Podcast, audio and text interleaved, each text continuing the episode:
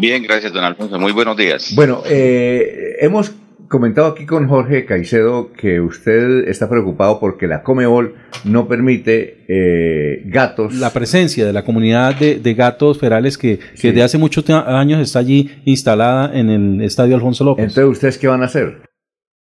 Bueno, a ver, eh, ante todo, pues decirle a la Conmebol que miren otros ejemplos. En los grandes estadios del mundo hay colonias de felinos. Obviamente, eh, mejor cuidados todavía, porque es que los gobiernos eh, se preocupan.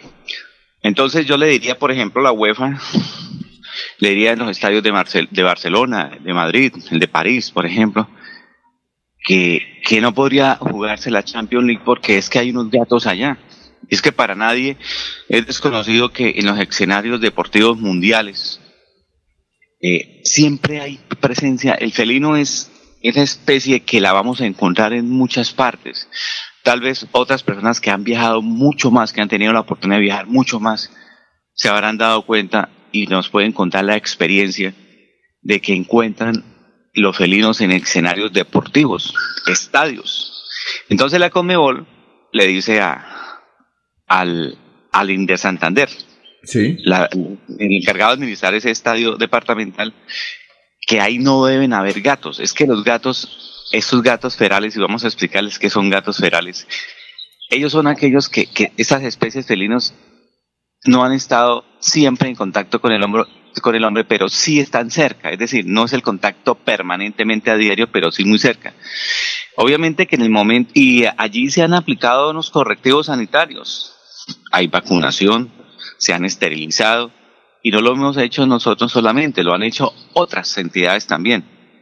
Hemos participado varios, hemos sido varios actores. Finalmente, eso no, no tiene ningún no, no, no, no tendría ningún problema ante la salud pública, porque no, estamos hablando de que ellos son especies que atacarían. Por ejemplo, no estamos hablando de, una, enjambre de abejas que con el ruido, por ejemplo, pueden estimularse y podrían ocasionar un ataque a la comunidad, a, los asistentes. En este caso no. Ellos, está, ellos siempre se refugian. En el momento en que hay un, hay un encuentro deportivo, no vamos a ver ni uno siquiera. Ellos están debajo de las escaleras y esperan que la gente vaya y ellos, vuelvo, vuelvo les digo, en la noche es que salen, hacen sus paseos, pero eso no es... Ahora, es que, ¿cuál es el problema? Es que es capturarlos. El problema es que capturarlos ese es un inconveniente. Entonces, ellos le dicen al Inder Santander y a su vez que entonces no se, no, si, si están ellos, no se pueden hacer, digamos, esos, no se pueden hacer esas justas deportivas. Y Bucaramanga espera, la afición santanderiana espera que allí se pueda lograr, porque es precisamente esa, se seleccionaría quiénes son los que van a, ese mundial perdón, a ese Olímpico de Tokio 2020, los, la categoría sub-23 en el fútbol.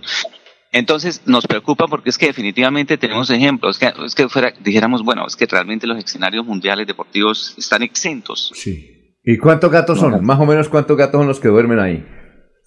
Bueno, hay una población, hay un censo, mm, diga unos 20 ¿No más? ¿Hay poquitos? No, más. no es más. Poquitos. Se habla de 200, entonces no más, poquitos.